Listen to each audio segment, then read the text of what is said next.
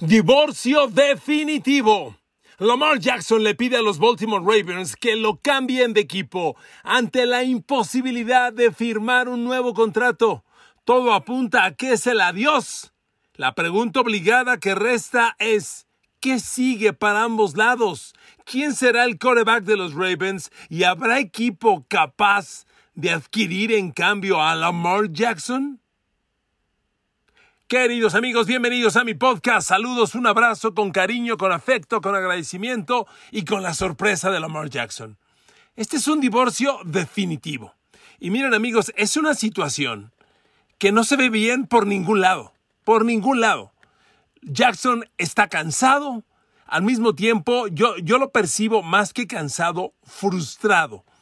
Y, si bien hay un lado de, este análisis que insiste en que hay una campaña contra él y que, que, no le conviene a la liga y que no le conviene a los equipos, honestamente, campaña a la que yo no le doy ningún tipo de validez, la realidad es que Lamar Jackson tomó una decisión desesperada.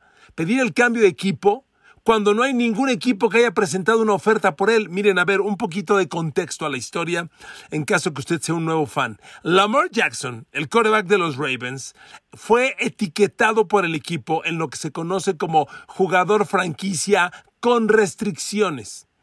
Eso obliga a que el jugador firme un contrato de jugador franquicia que no ha firmado, por el cual el equipo le va a pagar la próxima temporada 32 millones de dólares a menos que haya otro equipo que lo quiera en cambio, que Lamar Jackson se entienda con ese otro equipo, acepte un acuerdo económico entre los dos y ese equipo que firmaría Jackson le pague a los Ravens dos primeras selecciones de draft. Estamos hablando de un equipo que le cumpla a Lamar Jackson sus demandas económicas. El señor quiere un contrato más o menos de 230 millones de dólares garantizados. A ver, un poquito de, claridad en esta cifra, ¿ok?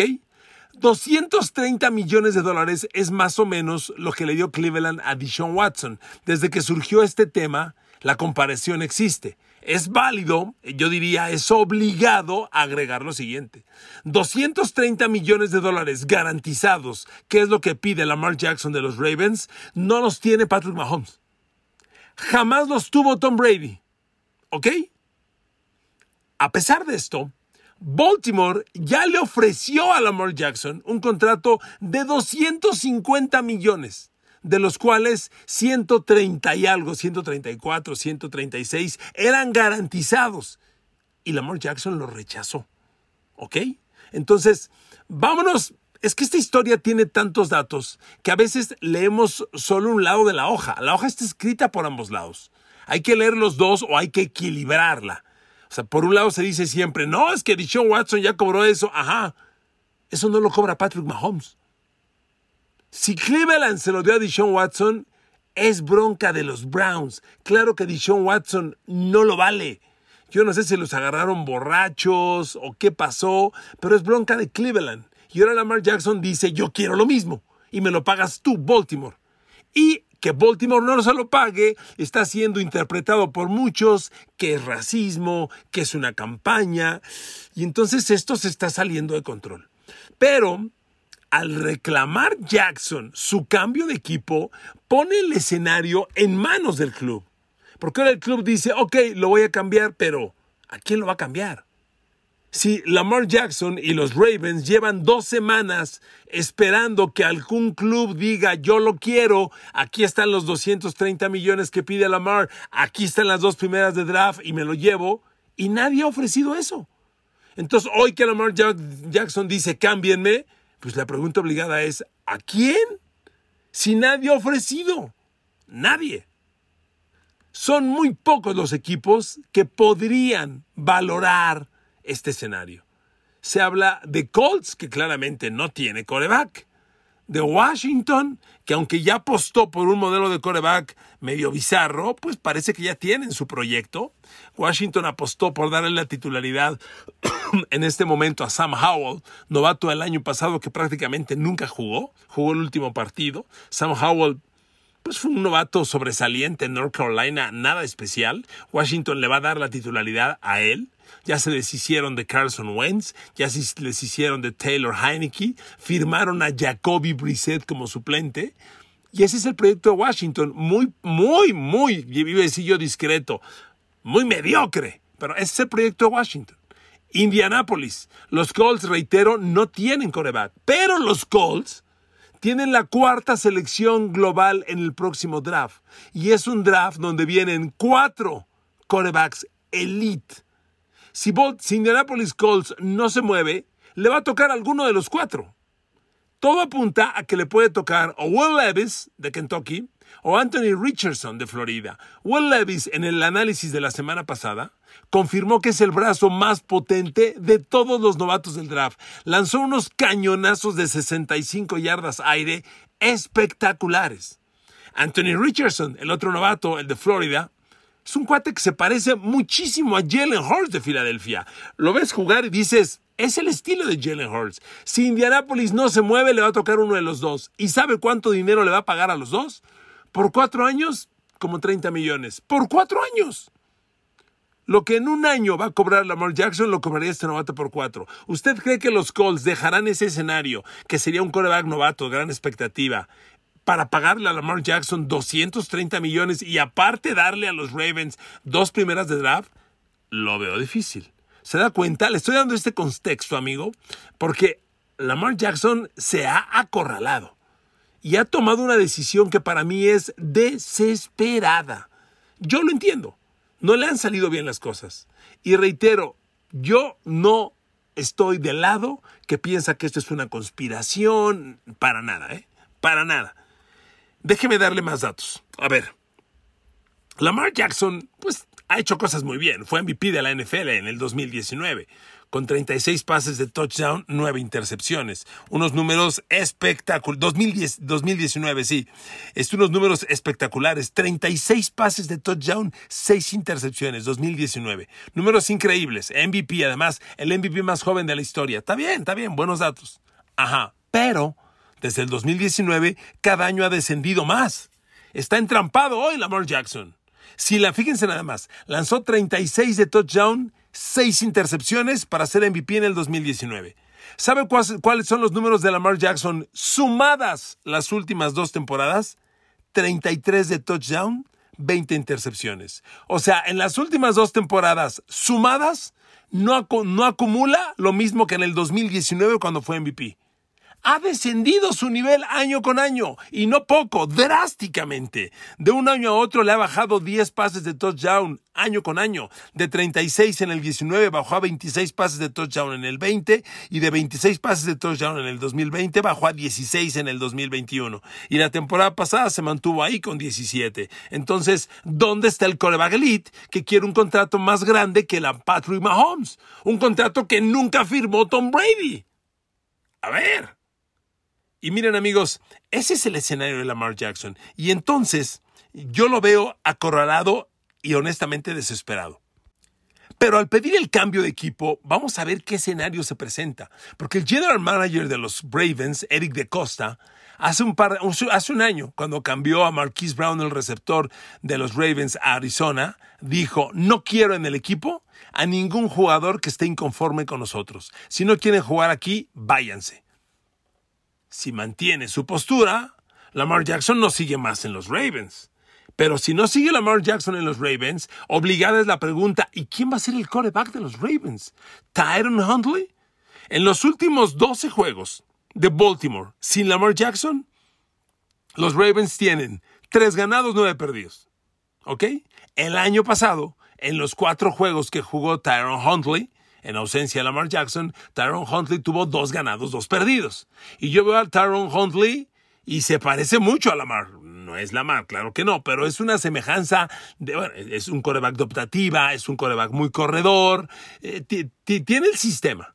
No la excelencia de los números de Lamar, pero no lo ha hecho mal, honestamente. Pero ¿a poco va a ser Tyron Huntley el quarterback de los Ravens la próxima temporada? No lo creo. ¿Y qué va a pasar con Lamar? Porque si Lamar se niega, lo que Lamar tendría que hacer primero es firmar el contrato de jugador franquicia de Ravens. Si él no firma ese contrato, no lo pueden cambiar. Claro que si lo firma, o sea, acepta jugar en caso de que no lo puedan cambiar. Entonces, por eso Lamar está en medio. Y Lamar, entre tantas cosas que ha hecho, tampoco tiene agente.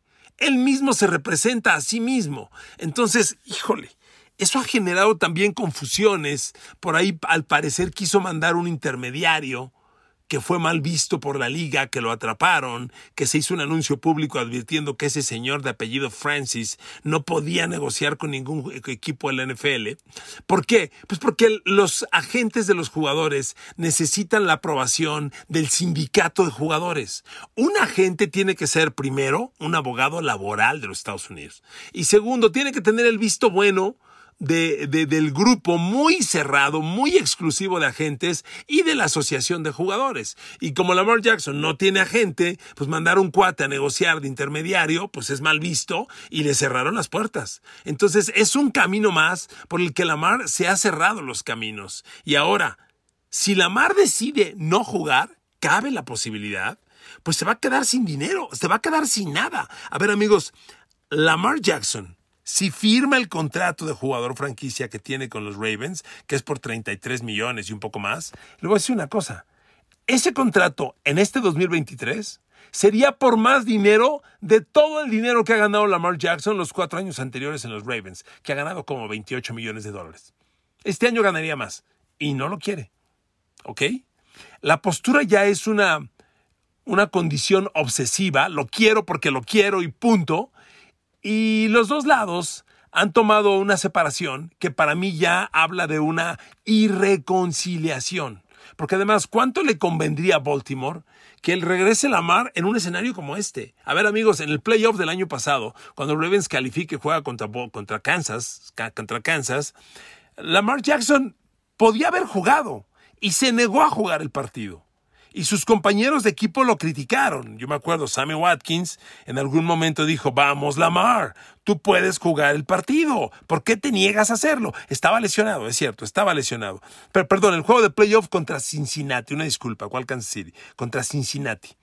Este, y, le dijo Sammy Watkins, Lamar, vamos, juega. Lamar guardó silencio, pero le comento esto porque Lamar pudo jugar y no quiso jugar. Y al hacer eso, Lamar le está dando la espalda al equipo, a sus compañeros. Y entonces ya debe ser un vestidor dividido. Yo no creo que los 52 jugadores del equipo apoyen a Lamar Jackson ciegamente. Debe tener sus contras. Y con esta actuación de no jugar, aunque porque estoy un poco lesionado, pues seguramente se echó de enemigos a varios más. Entonces, amigos, este escenario ya no pinta nada bien. Nada bien.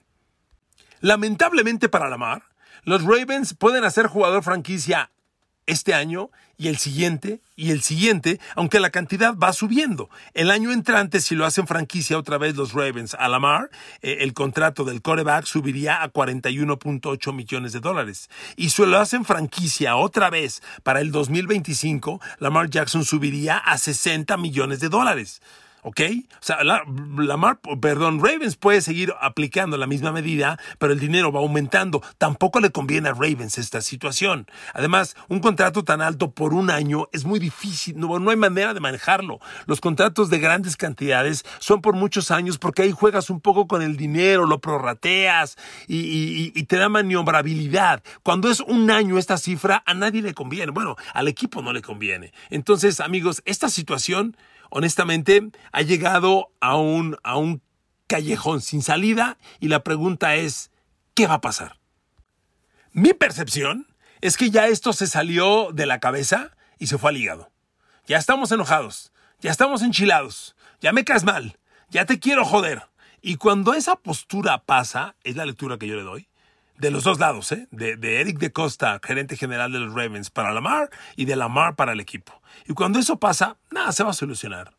Cuando hay un divorcio, por más, por más que le busques, alguien sale afectado, por más que quieras negociar. Y este es un divorcio.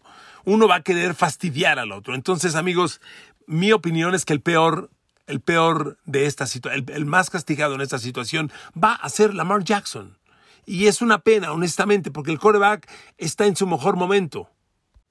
Ahora, tiene que reconocer su condición. Es algo que yo me enfada cuando escucho muchos analistas hablando maravillas de él y que el, MVP más novato, más joven en la historia. A ver, Lamar Jackson, además de los números que yo le decía que en los últimos dos años tiene 30 pases de touchdown, 20 intercepciones, sumando las últimas dos temporadas, hay otro dato contundente. Lamar Jackson se ha lesionado mucho en los últimos dos años. De los últimos 34 partidos, que son las últimas dos temporadas, Lamar ha perdido 11. 11 de 34 por lesión, pues es el 33%. ¿Quién le paga un dinero garantizado a un jugador que pierde uno de cada tres partidos en los últimos dos años? Y sobre todo, amigos, les pongo la reflexión con la que arranqué este podcast. Todo mundo compara este dinero con Dishon Watson. hay que pagárselo a Lamar porque Dishon Watson se lo dio Cleveland. Tom Brady nunca cobró este dinero. ¿Por qué sacó a Tom Brady? Perdón. Si a alguien le incomoda, perdón. Es el mejor de todos los tiempos. Y cuando alguien quiere mucho dinero, creo que la comparación aplica. Tom Brady jamás tuvo un contrato 100% garantizado. Jamás. ¿Ok? Hoy Patrick Mahomes, campeón de Super Bowl, MVP de Super Bowl, bicampeón de Super Bowl, BMVP de Super Bowl, Patrick Mahomes no tiene un contrato 100% garantizado. ¿Por qué lo va a tener Lamar Jackson? Es muy complicado. Y miren amigos, esto se tiene que resolver. Porque el draft está ya a menos de un mes. Es el 27 de abril. Ya estamos a punto de meternos a abril. Bueno, de, ayer en ocho. De ayer en ocho. De ayer en un mes. Ese fue el draft. Es el draft. Entonces, esto tiene que resolverse para que cada uno pueda tomar sus parámetros. A ver, amigos, no sobran corebacks también surgió la idea. ¿Y por qué los Jets no negocian con Lamar en lugar de Aaron Rodgers? Los Jets dijeron, ¿por qué queremos a Aaron Rodgers? Punto. Miren amigos, ya he expresado esta opinión varias veces. El rendimiento en la cancha de Lamar, de Lamar Jackson está en mi opinión, por muchos críticos, sobrevalorado. Todo el tiempo se habla del 2019, todo el tiempo. Estamos en el 2023.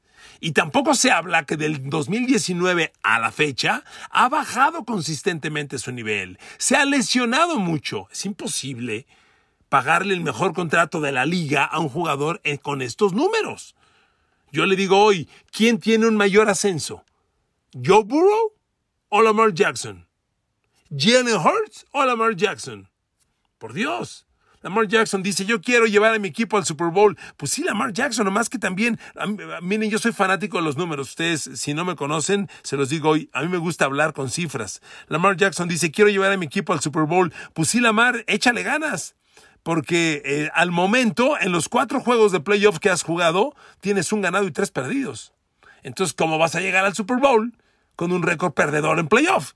Imposible. Y ahí te va otra, Lamar. Échale ganas, porque en playoff en cuatro juegos apenas tienes tres pases de touchdown en playoff.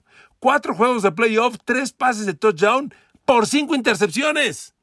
Entonces, no, pues yo también quiero llegar al Super Bowl, Amar, pero con estos números, ¿quién? ¿Y quién con esto demanda el contrato más caro en la liga? Es mi opinión.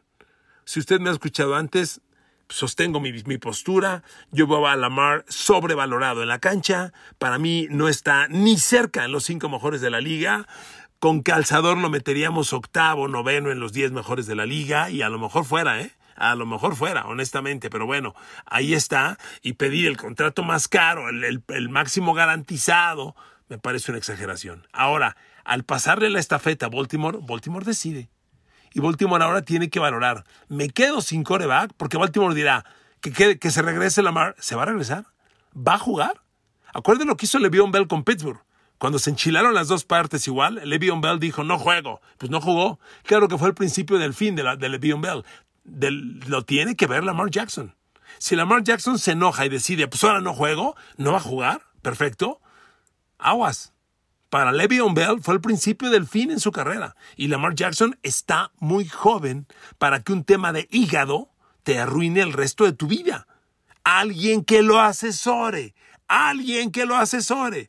Pero le conviene a Baltimore que regrese en estas condiciones. ¿Puede haber reconciliación?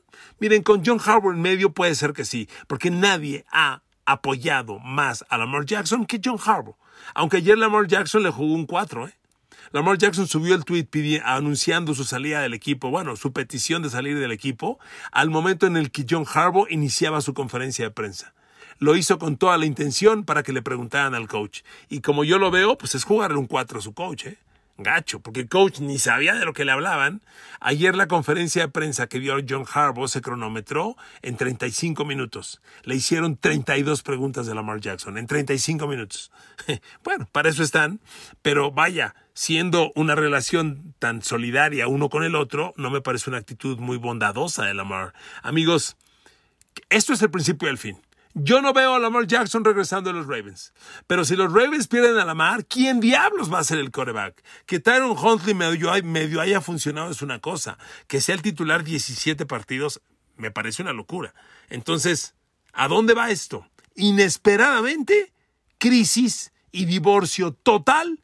Lamar Jackson, Baltimore Ravens. Amigos, hoy más que nunca aplica la frase, esta historia continuará y no sabemos si sea un desenlace eh, eh, agradable para ambos lados. ¿eh? Alguien va a salir lastimado y muy lastimado y tiene la mayoría que perder Lamar Jackson. Tristemente. Gracias por escuchar este podcast. Les mando abrazos. Que Dios los bendiga. Saludos.